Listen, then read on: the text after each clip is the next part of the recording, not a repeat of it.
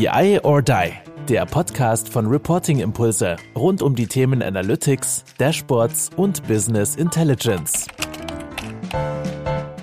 So, hallo und herzlich willkommen allen äh, Zuhörenden.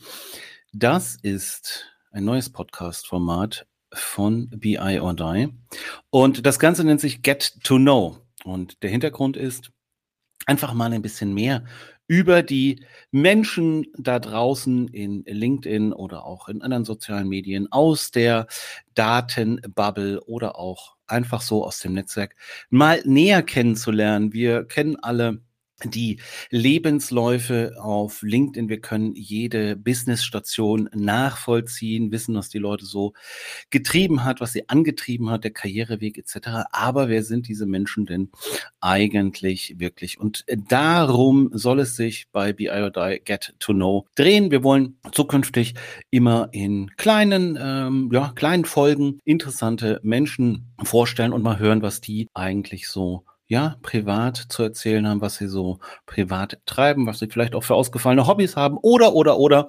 Es gibt noch gar kein so ganz klares Konzept, sondern eins steht fest, wir wollen nicht über das Business reden, aber nichtsdestotrotz werden wir nicht drum herum kommen. Deshalb wird es auch immer eine kleine, kurze Vorstellungsrunde geben. Das heißt, wer ist der Gast und ähm, was macht er eigentlich? Und ähm, ab da werden wir uns dann aber eigentlich nur noch privat unterhalten. Und heute ist tatsächlich ähm, die erste Folge und es wird, glaube ich, eine der schwersten Folgen, denn bei mir ist ähm, Andreas Wiener. Und Andreas, es wäre schön, wenn du dich einmal kurz vorstellst. Ich glaube, es ist für die meisten fast gar nicht nötig, weil ähm, wer sich so mit LinkedIn und der Datenbubble bewegt, der wird dich kennen. Aber vielleicht ist ja auch der ein oder andere oder die ein oder andere neue Zuhörerin, Zuhörer dabei.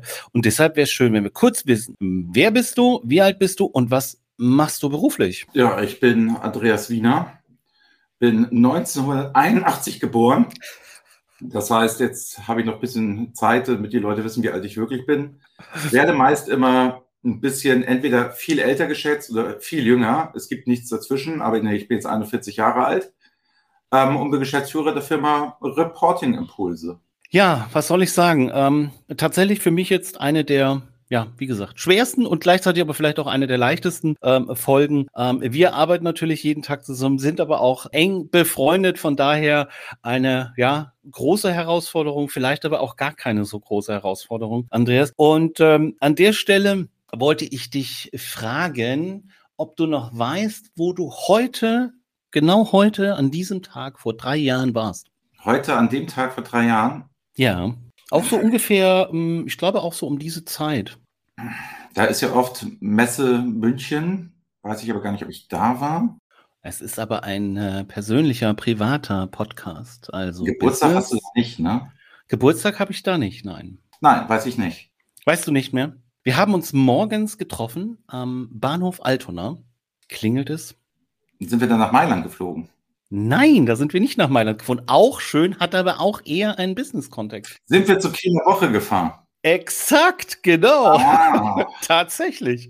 Und äh, ich musste da vorhin ein bisschen, ein bisschen schmunzeln, ähm, als ich, als mein Telefon mich daran erinnert hat und so ein paar Fotos ähm, rausgekramt hat und gesagt hat, hier, heute vor drei Jahren waren wir tatsächlich ähm, auf der Kieler Woche und die ist ja aktuell auch wieder. Und du bist ja tatsächlich auch ein Kind des Nordens, oder? Ja, komplett. In Flensburg geboren, in Kiel studiert und in Hamburg dann das Arbeiten angefangen.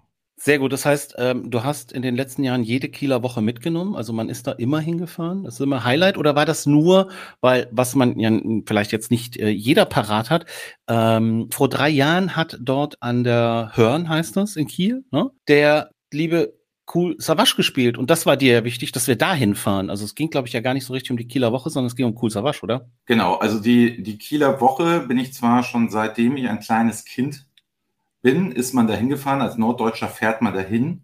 Mit Kindern sowieso, weil es dort eine Spiellinie gibt, wo halt sehr viel aufgebaut wird für Kinder. Das heißt, die kriegen dich schon, wenn du klein bist. So, und wenn man dann da gewohnt hat, und das war jetzt zu meiner Studentenzeit, dann war es natürlich klar, dass man immer mal über die Kieler Woche gegangen ist. Früher hatte die Uni auch die Woche über zu. Weil sie sowieso Nein. aufgegeben haben. Ja, weil sie sowieso aufgegeben haben. Das haben sie dann irgendwie, weiß ich nicht, so als ich im letzten Semester war oder so, als es dann, gab es dann trotzdem die Pro-Seminare und Vorlesungen und Hauptseminare.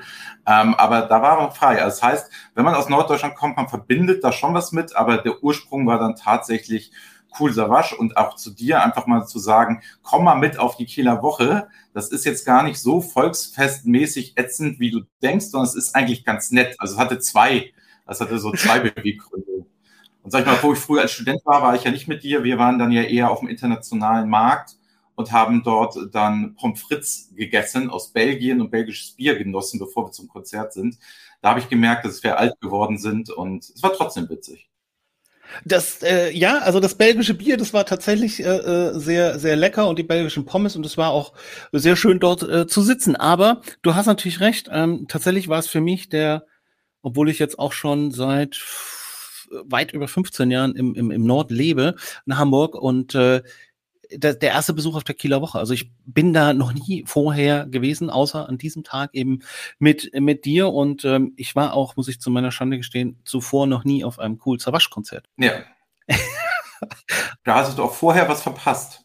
Sowohl die Kieler Woche als auch äh, Cool Zawasch. Und ähm, okay, also aus Flensburg in, ähm, in Kiel äh, studiert und ähm, eine meiner Fragen wäre tatsächlich auch gewesen, wenn wir uns morgen in deiner Heimatstadt treffen würden, welche wäre das? Also wo müsste ich hin? Okay, haben wir schon geklärt. Das wäre tatsächlich ähm, Flensburg. Aber was wären so die drei Highlights aus Flensburg, in Flensburg, um Flensburg herum, die du mir unbedingt zeigen würdest? Ja, also in ähm, Flensburg muss man wissen, ist es eigentlich ja so nah an Dänemark, dass man wahrscheinlich nach Dänemark fahren würde.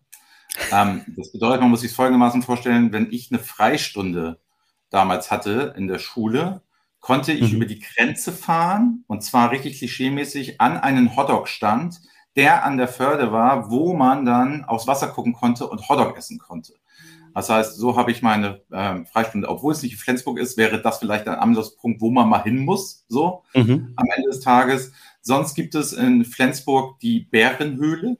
Die Bärenhöhle ist dann, wenn man ein bisschen älter wird und sich sagt, Mensch, abends, was hat denn rund um die Uhr geöffnet? Ja, das ist halt die Bärenhöhle und dort gibt es Helgoländer zu trinken. Das ist eine Mischung aus irgendeinem Schnaps und Odol, glaube ich. So schmeckt das auf jeden Fall. Da kann man gut mal hingehen.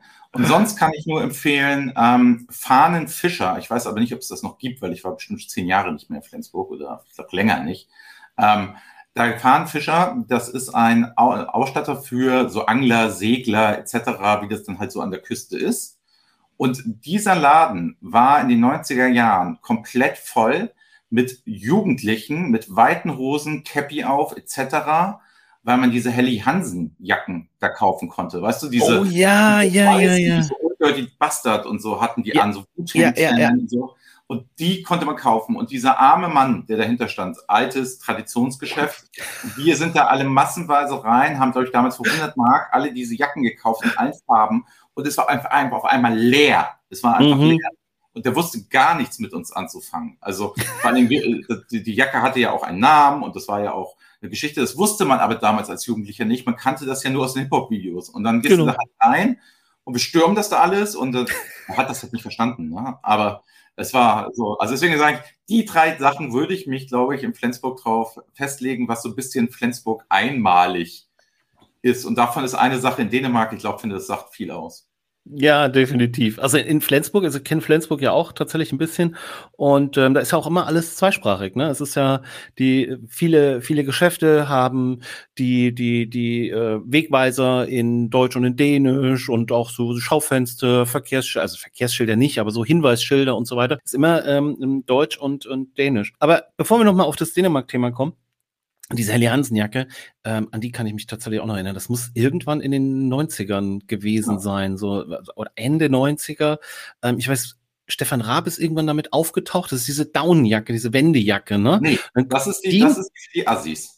Ach so. Ach, okay, da gibt's eine Abgrenzung. Schön. Mach. genau. Das ist die, das ist die für die Assis, die so ein bisschen blusterig ist. Und die gibt Downjacke. gelb oder blau und Genau. dann kann man die immer so hin und her ziehen. Ähm, auch. Ja.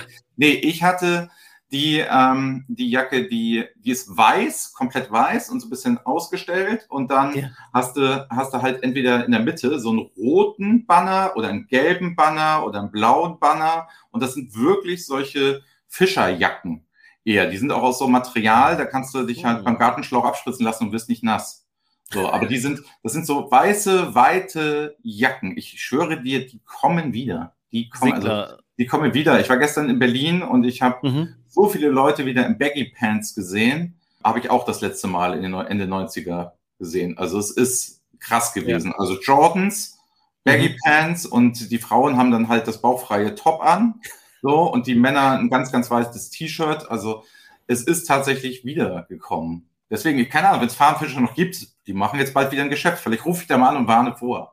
Genau, also jetzt schon mal, weil Helly Hansen so wirklich, äh, dieser Modetrend, ähm, den gab es kurzzeitig, aber ansonsten kannte man das tatsächlich ja nur im, im, im, im Segelkontext. Also Segler hatten da Seglerinnen, aber Raum so, ne? Ja. Also war das so normal, so, also dass man mal eine Helly Hansen Jacke getragen hat. Ja, Stimmt, stimmt. Aber du hast gerade gesagt, Baggy Pants und ähm, Jordans. Jordans waren doch bei dir, waren die, waren die jemals weg? Also hast du zwischen, zwischen Fahnen Fischer, als du den gestürmt hast, und ähm, heute eine Zeit gehabt, wo du keine Jordans getragen hast? Ja, das gesamte Studium über. Weil keine Kohle dafür oder weil nicht interessant oder weil gab keine guten Modelle oder? Nein, es war, es war so, die waren dann ja mal aus der Mode. Also es bedeutet, die Jordans ähm, waren in so um ja, 2000er, in die Handenzeit etc. Mhm. Und vorher ja auch. Also ähm, ich glaube, ich hatte die schon sehr früh als kleines Kind halt schon, weil ich immer Basketball gespielt habe. Ähm, und dann sind die eigentlich auch weg gewesen vom Fenster. Und ich weiß, der erste Retro, der erschienen ist, das sind ja alles, die heutzutage rauskommen, sind ja alles mhm. Retro-Editions. Ähm, der erste, der erschienen ist damals, den habe ich dann in Hamburg vor irgendwie zwölf Jahren direkt bei Nike gekauft. Da konnte man die im Laden ohne Probleme noch kaufen und sie waren noch nicht irgendwie limited oder musste sich da nächtelang anstellen oder musste im Internet einen Zufallsgenerator sich ähm, mhm. äh, ergeben.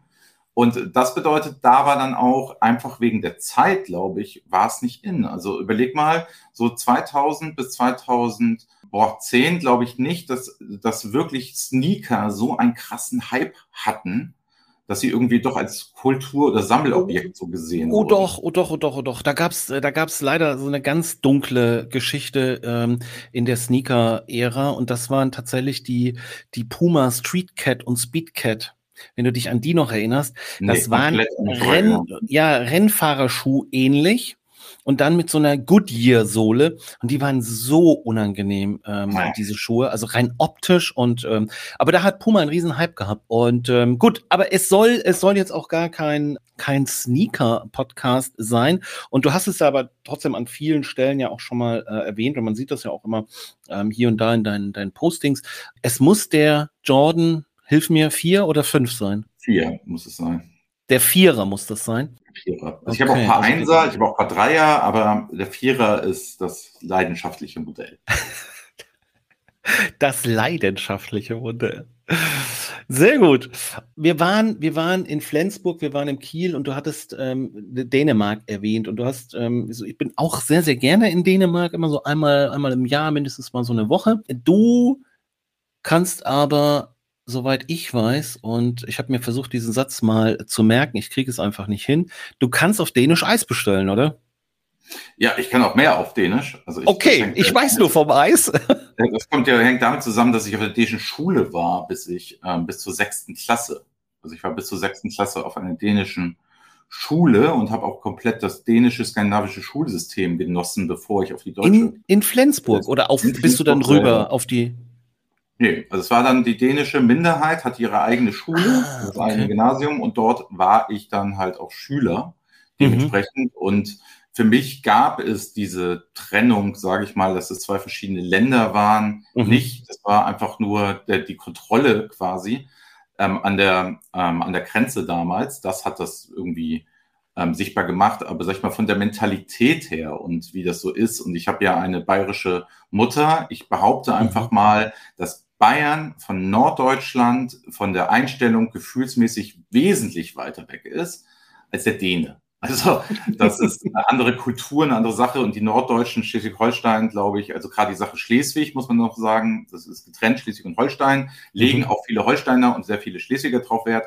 Und mhm. da muss man halt wissen, wenn man richtig nördlich kommt, da ist man schon sehr eng verbunden mit Dänemark. Und ich glaube, da ist man sich auch sehr nah. Und auch jeder Däne spricht halt perfektes Deutsch. Also jeder Däne in Jütland, in der Regionen ja. im Norden. Das hört dann auf Richtung Seeland, Kopenhagen so. Da ist mhm. das dann nicht mal in Vogue, da redet jeder perfekt Englisch, aber dort ist halt so die Zeit. Und deswegen, klar, also kann ich noch immer Dänisch, aber mittlerweile muss ich sagen, man merkt schon, dass die Leute mir dann an der Kasse in Dänemark auf Deutsch antworten, weil sie das Gefühl haben, sie würden mir dann helfen. Oder helfen ja. Früher war es dann so, dass man sich ganz komplett auf Dänisch Mhm. unterhalten hat und man dann halt einfach nur gemerkt hat, ach, der ist Deutscher, aber spricht sehr gut Dänisch und wurde immer drauf angesprochen, weil so rum ist eher selten, sage ich mhm. mal. Das norddeutsche Dänisch sprechen ist eher selten, leider. Ja. Ähm, jetzt hast du, jetzt hast du Schule angesprochen und, und Dänisch, dänische Schule. Ich habe so ein ganz, ganz romantisches Bild da irgendwie jetzt vor Augen. Das mhm. ist so ein flaches, altes Gebäude, redgedeckt und ihr habt dann so einen weißen Zaun, eine grüne Wiese.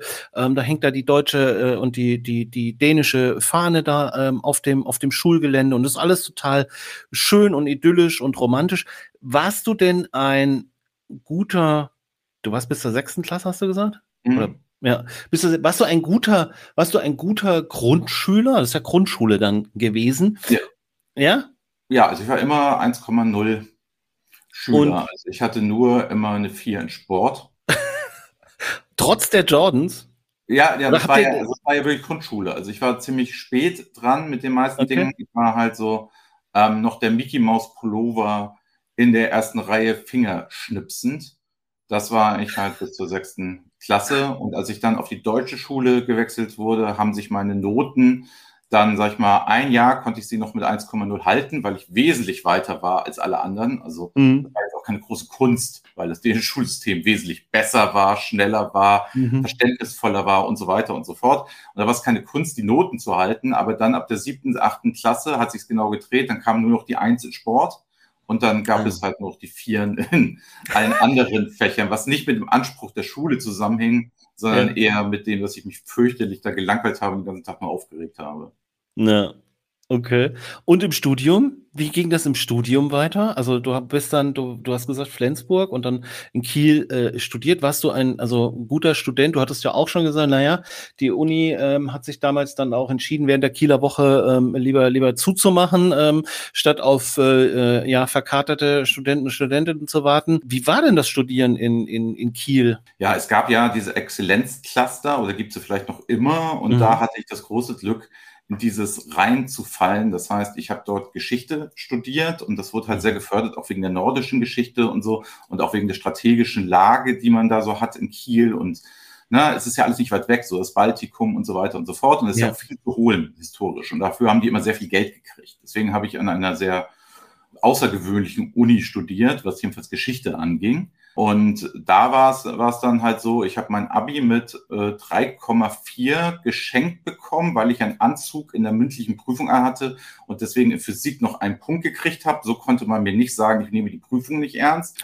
Bin zweimal sitzen geblieben auf dem Weg dahin und dann bin ich halt ins Studium gegangen und da war dann freie Lehre, Humboldtsches Bildungsideal, wie man das mhm. heute gar nicht mehr kennt. Ich bin so einer der letzten Magisterstudenten, die völlig frei ihren Plan zusammenstellen konnten und nur Scheine sammeln mussten, wann sie Lust hatten. Mhm. Ähm, wir waren halt auch auf der Straße, haben halt demonstriert, also so richtig dieses romantische Gefühl des Studiums.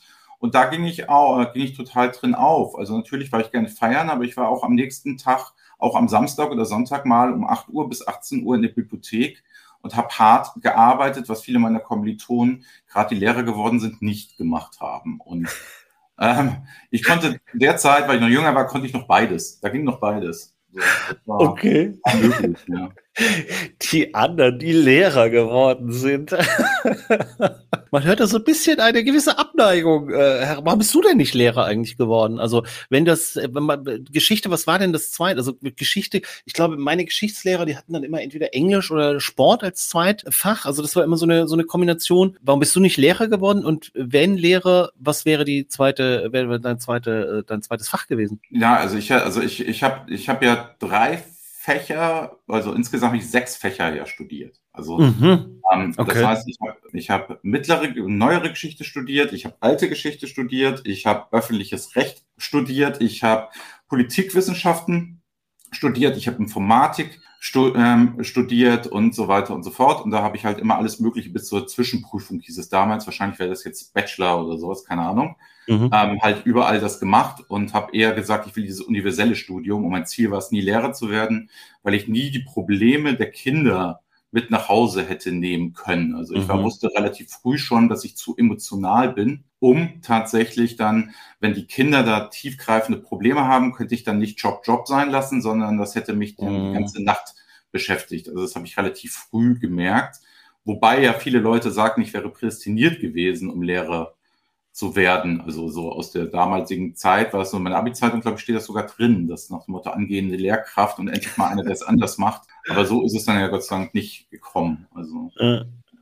Ja. da müsste man wahrscheinlich auch, äh, müsstest du wahrscheinlich auch noch viel ähm, ähm, ja, aufräumen. Apropos aufräumen, ähm, gibt es, gibt es so Vorurteile, die dir, die dir immer mal wieder äh, äh, begegnen? Also ich mach dir mal, ich mach dir mal ein Beispiel, so der, der anzugtragende Banker, der am, äh, am Wochenende aber ganz verrückte Dinge macht, weiß ich nicht. Ähm, Hooligan ist im Hooligan, oh ja, im schlimmsten Fall ist er Hooligan beim HSV, um jetzt das Klischee noch zu bedienen. Ja. Aber gibt's so, gibt's so Dinge, wo man sagt so, also du hast ja gerade gesagt, die Abi-Zeitung hat schon gesagt, naja, du könntest ja Lehrer werden. Also schreibt mir dir das so zu oder, weil es ist ja komplett was ganz, also wir wollen nicht über Business reden, es ist aber ja komplett was ganz anderes eigentlich geworden. Gibt's da so Dinge, die dir so auffallen, wo du sagst so, ach, da schätzen mich die Leute aber immer irgendwie falsch ein oder da schreibt man mir falsche Dinge zu? Ja, ich war, die Frage ist, ob es falsch ist. Also ich, mein Leben lang habe ich dieses, diese Geschichte, dass durch meine laute Stimme und mein mhm. sehr bestimmtes Auftreten und ich glaube, ich bin auch ziemlich selbstsicher,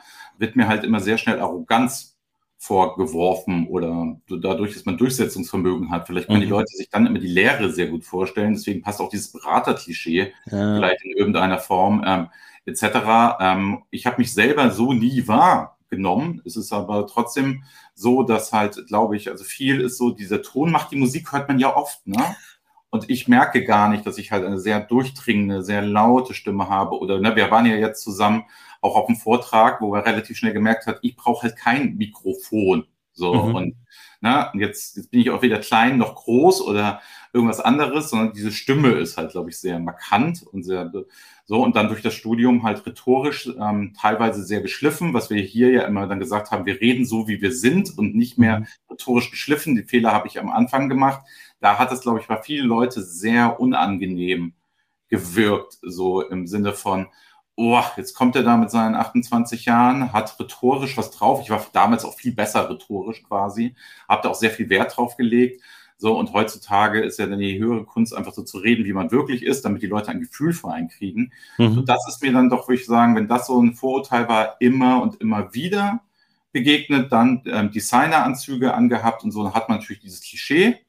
Und da hat es mir immer wieder Spaß gemacht, mit kommen wir zurück auf die Jordans und die Helly Hansen Jacke etc. Ja. Abends dann privat zu sitzen und komplett anders gekleidet zu sein, so dass mich Leute, die mich tagsüber im Job gesehen haben, abends im Restaurant nicht erkannt haben. Und ich habe stand da war da und habe gewunken und habe gesagt, hallo, hier, hier bin ich. Und die, die, haben das, weil das Bild einfach ein anderes war von Andreas Wiener als dieses, der sitzt da jetzt mit Cap, Hoodie und Sneakern. Das war halt, das haben die nicht gesucht an dem Abend. Mhm.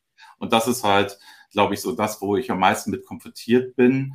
Und auch heutzutage ist eher so, mit Sneaker und Cap kriegst du trotzdem das Arrogante dann ja auch nicht mehr raus. Also es ist jetzt nicht mehr so der, der krasse Bruch, also ich mhm. einziges macht. Vor paar Jahren, glaube ich, vor zehn Jahren oder so war das noch ein bisschen anders. Also da war das noch so, oh krass, so. Oder wenn du abends ins Fünf-Sterne-Hotel gehst, bin ich halt so gegangen und heutzutage, glaube ich, kommst du mit jedem Paar Sneaker überall rein. Das ist ein ja. total Idiotenladen. Aber in der Bahn wird man dann doch immer noch mal gefragt, ob man tatsächlich äh, Bahnkomfort äh, beziehungsweise ob man überhaupt sich die erste Klasse leisten erste Klasse kann. genau, wenn, wenn, die anderen alle nicht kontrolliert werden und man wurde dann immer noch mal kontrolliert. Wenn er mit genau. Cap und Hoodie da sitzt, dann wird man Was doch noch mal... halt nicht wurde, genau. Nein, nein, nein, klar. Aber das sind halt so Klischees, ne? So typische Klischees oh. und ähm, Vorurteile. Du hast gerade ähm, Restaurant gesagt. Ähm, wo würden wir denn, wo würden wir denn essen gehen? Wir gehen in Hamburg, wir sind heute Abend in Hamburg verabredet. Wo gehen wir denn essen? Gehen wir, gehen wir in ein, gehen wir in ein ähm, ja, Sterne-Restaurant? Gehen wir, gehen wir in die Currywurstbude? Wie bist du denn so, wenn du, wenn du sagst, du gehst essen? Wo gehst du denn hin? Ja, das mache ich immer, glaube ich, von meinem Gegenüber abhängig. Also zum Beispiel, wenn ich mit Oliver Ulbrich irgendwo hingehe, das ist nicht so einfach. Das ist nicht so einfach. Der ist ja sehr krüsch, sagt man in Norddeutschland. Also das bedeutet sehr wählerisch mit dem, was gegessen wird und was er mag und was er nicht mag.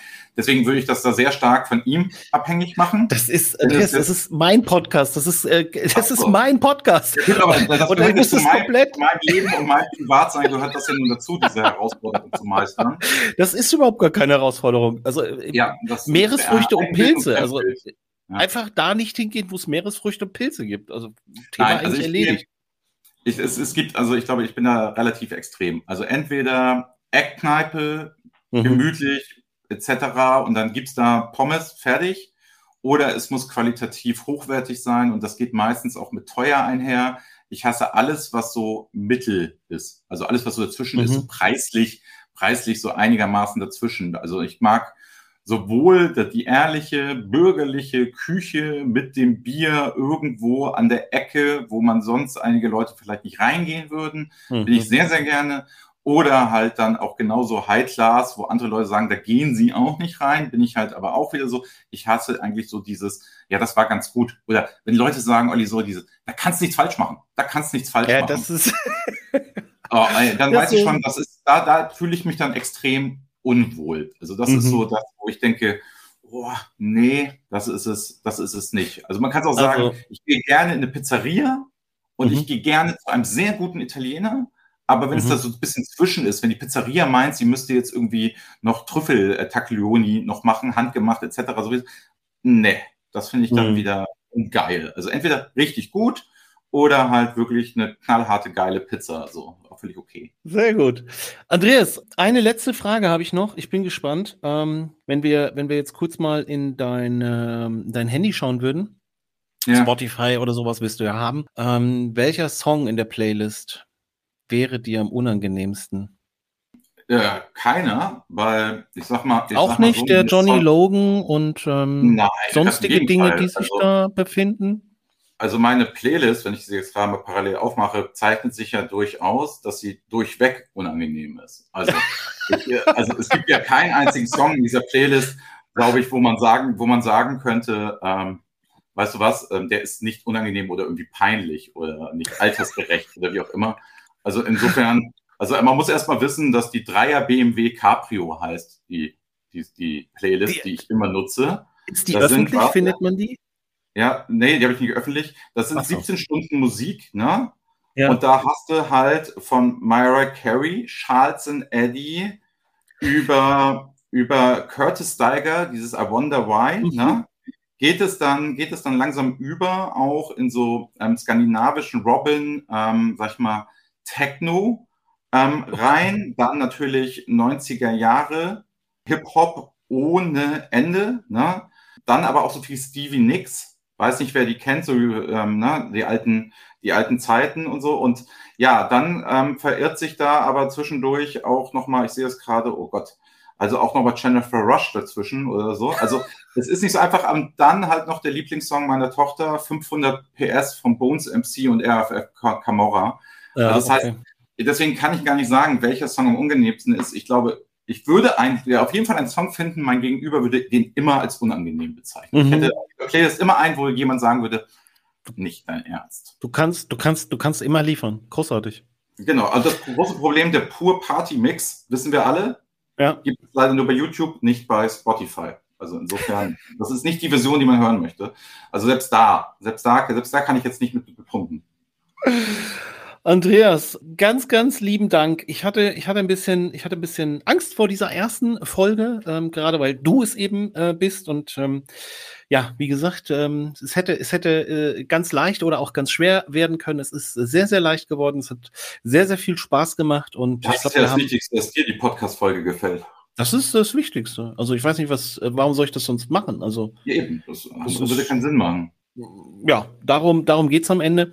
Und ganz, ganz lieben Dank. Ja, gerne. So, darf ich doch die Zeit für Eigenwerbung nutzen? Bitte? Wofür? Darf ich noch die Zeit für Eigenwerbung nutzen? Ähm, ja, gerne, natürlich. Ich, ich habe noch ähm, gerade jetzt ähm, letzte Woche war ich bei den Abteilungsleitern der Liebe. Ich habe gerade gesehen, da ist die Folge online gegangen. Die ist ja die, quasi der Werbepodcast für, und für mein neues Projekt, nämlich Krankbehindert erfolgreich. Ähm, da ist ja eher der Fokus, wo wir heute nicht drüber gesprochen haben, was man hätte bei Get to Know auch machen können, wo ich ja kein Problem mit habe, über Krankheit und Behinderung ähm, zu reden. Und das, da habe ich berichtet, was ich davor habe. Wer Bock hat, hört mal rein.